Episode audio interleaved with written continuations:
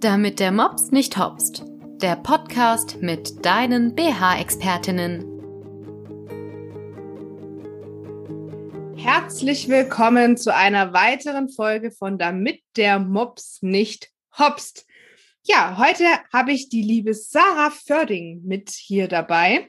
Und zwar sprechen wir über ein ja, wichtiges Thema von BH-Träume, nämlich unseren BH-Träume-Studios und wie die Sarah überhaupt dazu kam, ein BH-Träume-Studio eröffnen zu wollen. Herzlich willkommen, liebe Sarah. Danke, Lara, dass ich heute mit dabei sein darf. Da freue ich mich sehr. Ja, sehr gerne. Ähm, erzähl uns doch am besten mal, wer du bist, wie alt du bist, woher du kommst, damit die Zuhörer so eine Ahnung haben, wo sie denn dich finden würden. Ja, also ich bin Sarah Förding, bin äh, 25 Jahre alt und komme aus Rosendahl, das ist bei Coesfeld. Ähm, ja, wie bin ich dazu gekommen? Ähm, ich habe ganz lange nach dem richtigen BH gesucht, ähm, bin dann äh, schon öfter wo gewesen, habe mich ausmessen lassen. Äh, das hat aber immer nichts gebracht. Dann habe ich schon aufgegeben, war tatsächlich sogar mal beim Frauenarzt und habe das angesprochen. Ja, da wurde man mehr belächelt als alles andere. Ähm, dann bin ich ähm, noch auf eine Internetseite gestoßen, habe es dann wieder versucht mit dem Ausmessen. Das hat dann überhaupt gar nicht funktioniert und dann habe ich mich tatsächlich damit abgefunden ja, trägst du halt einfach die BHs, die mal eben so ein bisschen Halt geben. Ja, da hat dann aber der Bügel meistens gedrückt oder irgendwas anderes. Wunde Stellen unter den Brüsten. Ja, und dann äh, habe ich weiter im Internet durchforstet und dachte so, fährt man, fährt man so weit. Lara hat ja auch schon äh, in der Zeit angeboten, äh, die Online-Beratung zu machen. Das habe ich aber immer dadurch, dass ich ja diesen Online äh, hatte, ähm, eher hinten angestellt und dann sind wir in Urlaub gefahren. Dann dachte ich, komm, wir haben ein Wohnmobil, fahren wir eben bei Lara vorbei. Ja, und dann war ich bei Lara. Das stimmt. Ich erinnere mich noch echt zu gut. Ich finde es immer wieder faszinierend, wenn die Frauen von so weit her einfach ähm, zu mir gekommen sind ins Studio. Ja, ähm, die Beratungen fanden im Studio statt, also hast du auch direkt gemerkt, wie es in den Studios abläuft. Hast du da schon gemerkt, dass es vielleicht das Richtige für dich ist? Ja, also Lara hat sich ja super um mich gekümmert. Sie hat direkt gesagt, was macht sie? Ähm, ich habe mich richtig gut aufgehoben gefühlt. Sie hatte jetzt keinen BH da, der passt, aber das ist auch gut so. Jetzt mittlerweile weiß ich das ja auch. ähm, und äh, als sie dann meine BHs mitgebracht hat, sie kam ja dann später zu mir und äh, ich war fasziniert, was für ein Halt mir das gab.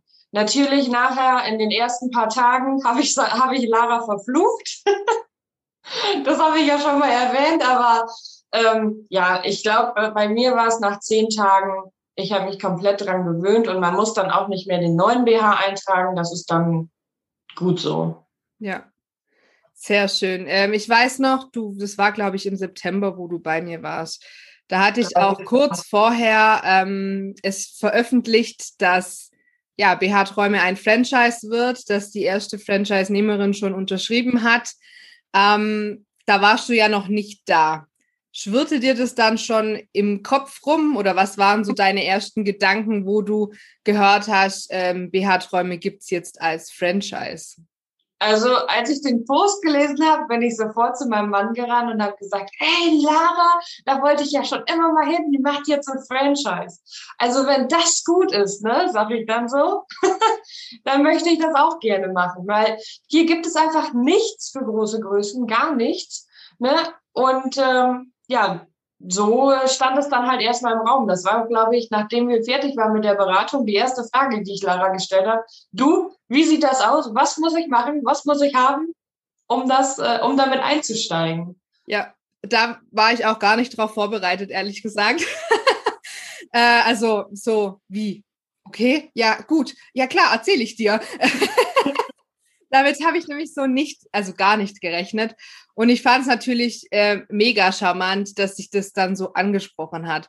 Und ich würde sagen, wir sprechen jetzt auch einfach mal ein bisschen darüber, wie das ganze Franchise funktioniert und aufgebaut ist. Vielleicht fühlt sich ja dann der eine oder die eine oder andere ähm, angesprochen oder denkt auch, hey, cool, was für eine Möglichkeit.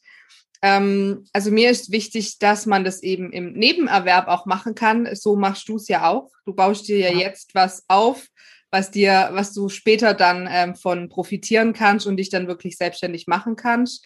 Ähm, wie hat da eigentlich dein Umfeld drauf reagiert? Also an sich, äh, meine Mama, die hat immer gesagt, denk dran, du bist dann selbst und ständig. Ne? Ähm, ich muss jetzt sagen, meine Erfahrung ist es nicht. Also natürlich ist da, steckt da viel Arbeit dahinter, aber ich habe trotzdem noch meine Freizeit. Es ist nicht so, dass ich 24-7 hier im Studio sitzen muss und äh, ja, mir Gedanken darüber machen muss, äh, hier spaziert eine Kunde nach der anderen rein. Also das verteilt sich schon ganz gut. Und ähm, das ist halt auch mit der Familie später, was halt mein Ziel ist, gut planbar. Ja, vor allem, da wir ja nur Termine nach Vereinbarung anbieten, kannst du ja selber entscheiden, wann nehme ich einen Termin an und wann nicht. Ist ja auch der Vorteil im Nebenerwerb, weil du nun mal ja noch wohin arbeiten gehen musst. Ähm, genau. Von dem her ist es dann ja schwierig. Ja, mein Schwiegervater, der hatte halt etwas Bedenken, weil Franchise ist ja auch nicht immer so mit dem Namen gut dabei. Aber ähm, auch das habe ich dann tatsächlich von einem Anwalt ähm, alles kontrollieren lassen. Der war super zufrieden ähm, hatte keine, keine Sachen, die er aussetzen musste. Deswegen äh, war das für mich danach eigentlich schon fast klar. Ja. Ja, ähm, ich habe dir ja dann auch einen Liquiditätsplan zugeschickt, sodass du auch sehen konntest, wann, was muss ich, wie viel muss ich tun. Ich kann ein wenig mit den Zahlen jonglieren, spielen, wie du es gerne hättest, ähm, dass du ganz klar siehst, wann ist meine Investition wieder drin, es liegt natürlich auch immer an der Person selber, das sage ich ja auch immer.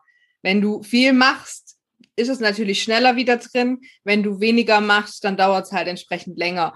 Ähm, ich glaube, du hattest dein, den Liquiditätsplan auch prüfen lassen, wenn ich mich richtig erinnere. Ja, genau. Mein Vater, der ist Bilanzbuchhalter und der hat da natürlich drüber geschaut und der hat auch gesagt, also was das angeht, klar, das ist ja auch nochmal, wie du sagtest, von mir selbst abhängig. Dann auch natürlich nochmal von der Region, wie sind, wie sind die Kunden selbst. Ja. Ähm, aber da hat er sich auch keine großen Sorgen drum gemacht.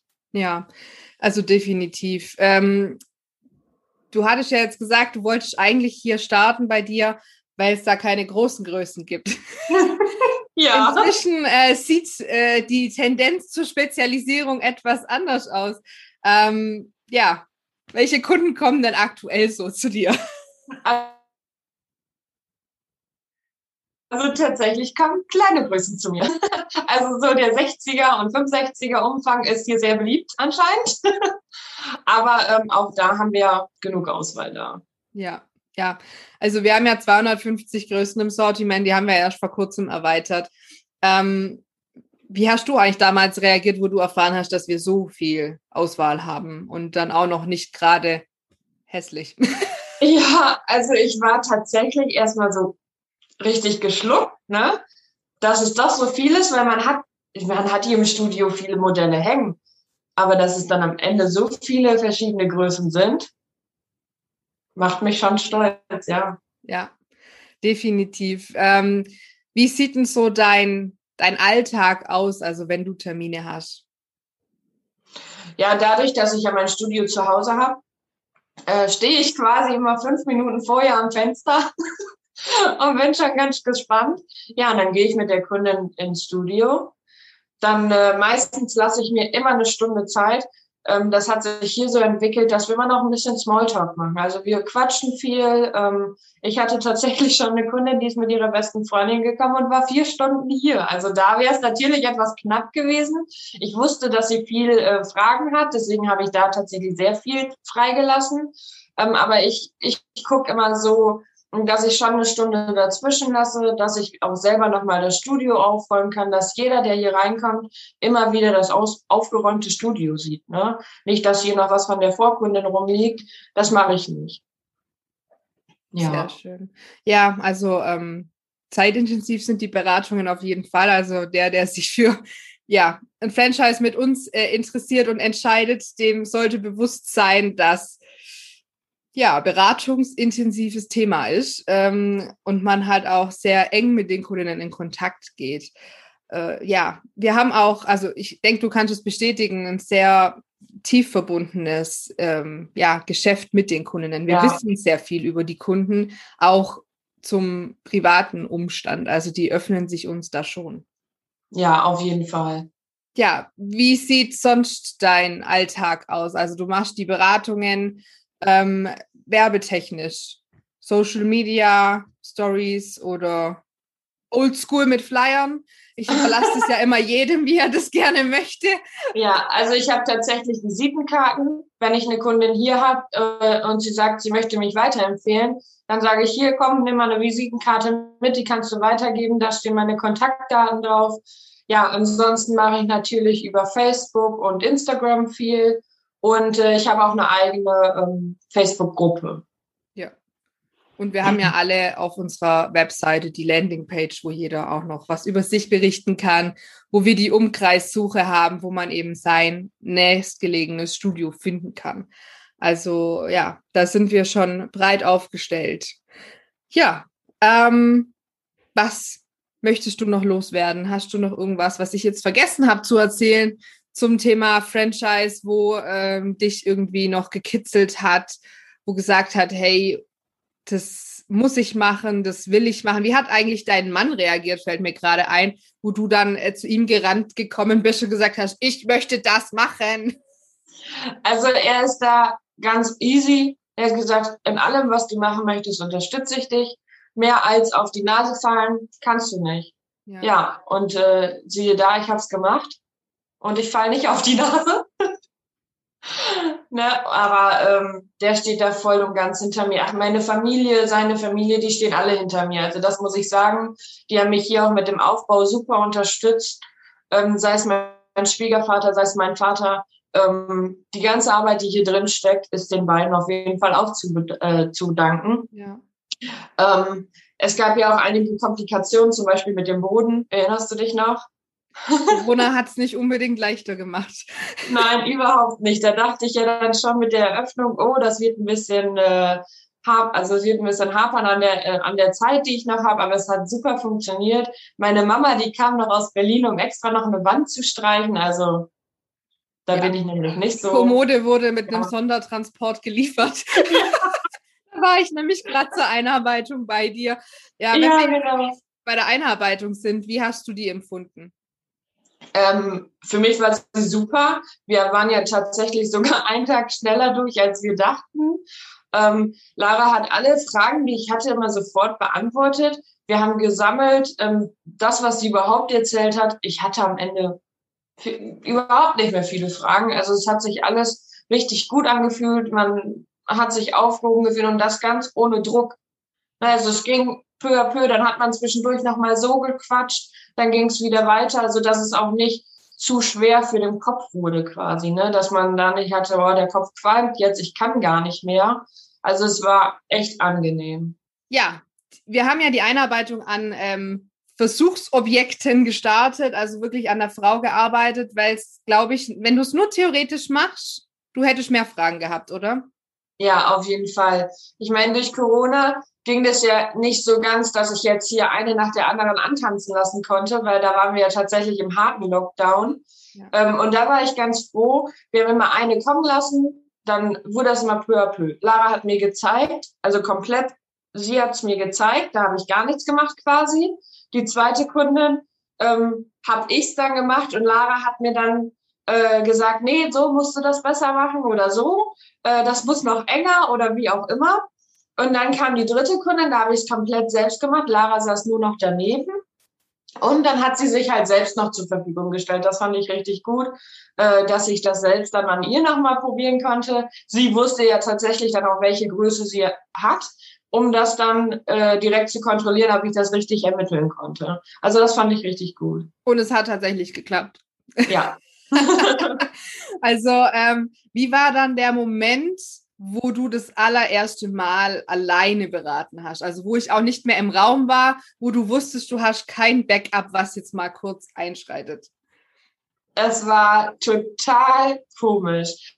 Also ähm, ich hatte tatsächlich meine Arbeitskollegin hier und danach noch zwei Kundinnen. Und ich sagte zu ihr, magst du nicht vielleicht vorher nochmal vorbeikommen? Weil bevor ich das am Fremden mache, kann ich es ja lieber nochmal bei dir machen. Und die hat mir tatsächlich so die Sicherheit gegeben, ich kann's. Also ich brauche mir keine Sorgen machen. Wenn ich Fragen hatte, war Lara ja sowieso immer sofort zur Stelle. Ähm, da hatte ich dann auch nachher keine Sorgen mehr. Die erste Kundin, die war noch so ein bisschen aufgeregt. Und beim zweiten Mal, ja, war es dann halt, ich kann's, ich weiß, dass ich es kann. Ja. Und jetzt bist du auch schon so im Flow. Ja, auf jeden Fall. Ja, sehr schön. Ähm, ja, ich bin, wie gesagt, wie du schon gesagt hast, eigentlich immer erreichbar für meine Franchise-Nehmer, für jede Frage. Okay, nicht ganz zu jeder Uhrzeit, also ich schlafe auch irgendwann mal.